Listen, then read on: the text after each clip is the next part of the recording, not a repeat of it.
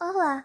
No podcast de hoje eu irei falar sobre as cinco competências da redação do Enem. A redação do Enem é avaliada com base em cinco competências, que compõem sua matriz de referência.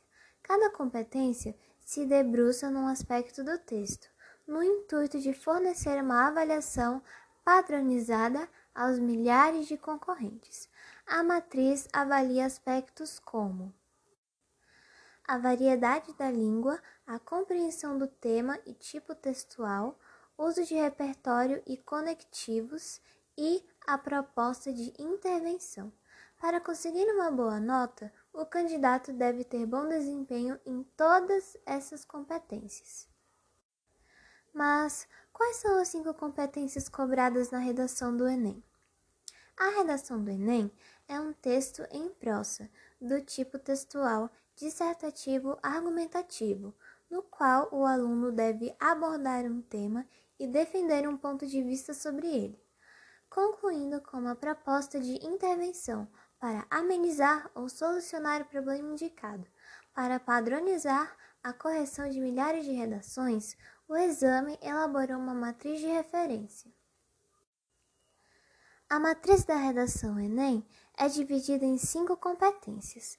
Cada uma dessas competências vale exatamente 200 pontos e, juntas, totalizam os mil pontos da redação.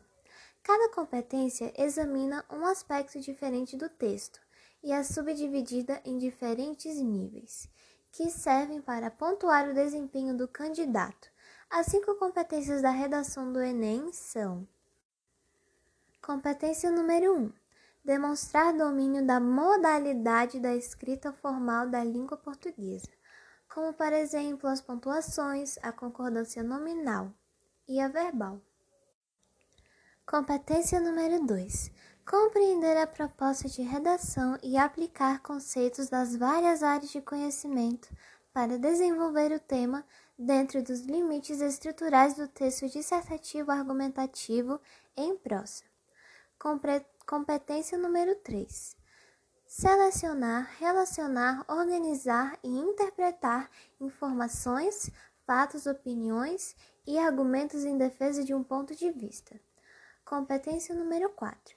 Demonstrar conhecimento dos mecanismos linguísticos necessários para a construção da argumentação. Competência número 5 elaborar proposta de intervenção para o problema abordado, respeitando os direitos humanos. Esse foi o meu podcast de hoje.